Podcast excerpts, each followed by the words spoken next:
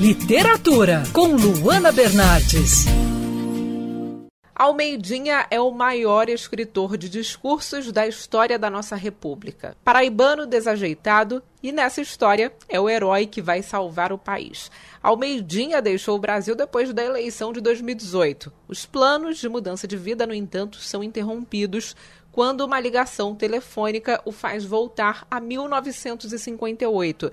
Essa história cheia de reviravoltas é do livro O Candidato, uma sátira contemporânea do jornalista Rodrigo Alvarez, publicado aqui no Brasil pela editora Citadel. E hoje a gente está com o Rodrigo para falar justamente sobre esse trabalho. Rodrigo, é um prazer conversar aqui com você na Band News FM. Sou fã do seu trabalho e essa história me cativou muito. Parabéns, seja bem-vindo. Oi, Luana, prazer é meu, prazer enorme estar aqui na Band News com você. E falando ainda mais desse, desse livro, né, que eu tenho tanto carinho por ele, com a Almeidinha, que você contou tão bem a história aí, nosso personagem querido que nos leva a voltar no tempo. Obrigado, um prazer falar com você. Obrigada, Rodrigo. Rodrigo, o personagem é, viaja no tempo, né? Isso eu acho muito interessante, os livros que trabalham com viagem no tempo, e ele acaba parando em um período muito nebuloso da nossa história. Como, através do livro, você faz a conexão desses dois momentos? Ana, o Almeidinha, esse redator de discurso que você escreveu tão bem no começo, né?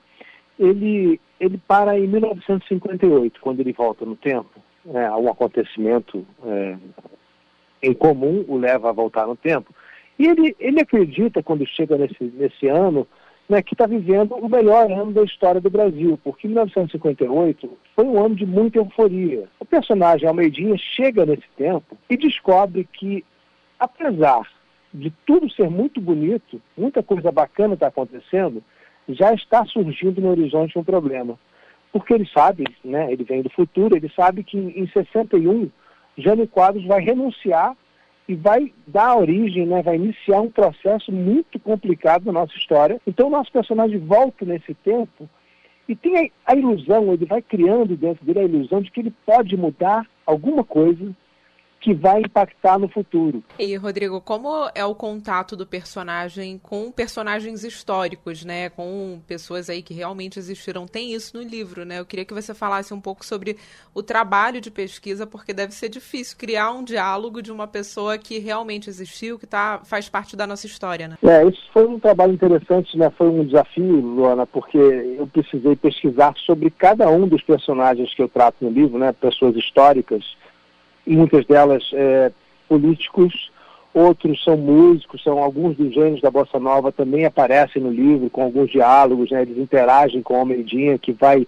fascinado com a Bossa Nova, vivendo aquela euforia daquele momento lindo da história brasileira.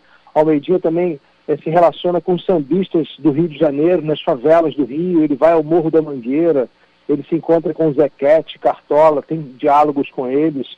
Então eu precisei pesquisar as personalidades de cada uma dessas pessoas para que o discurso delas fosse é, coerente com aquilo que elas fizeram em vida. Né? É um trabalho de reconstrução histórica que eu faço, uma reconstituição mesmo da época. Eu, a gente volta a 1958, caminha com Almeidinha até 1964 e depois, na segunda parte do livro, na parte é a segunda parte, mais para o final do livro, a gente convive também com pessoas do nosso tempo e eu também atribuo alguns diálogos dessas pessoas, né? algumas pessoas que estão vivas aí. Eu, eu criei diálogos é, de Lázaro Ramos, apresentei para o Lázaro, ele gostou muito. Eu, eu senti né, na conversa com ele como ele ficou até emocionado de, de, se ver retratado nessa história, que é uma história em defesa da democracia. Ele me disse que ficou muito honrado de ter sido mencionado no livro. Né? Foi uma homenagem que eu fiz ao Lázaro e a outros artistas vivos também, outras pessoas vivas, jornalistas vivos também, veículos de imprensa que foram muito importantes, têm sido muito importantes, acabam sendo homenageados ao longo do livro. Quer ouvir essa coluna novamente? É só procurar nas plataformas de streaming de áudio. Conheça mais dos podcasts da Band News FM Rio.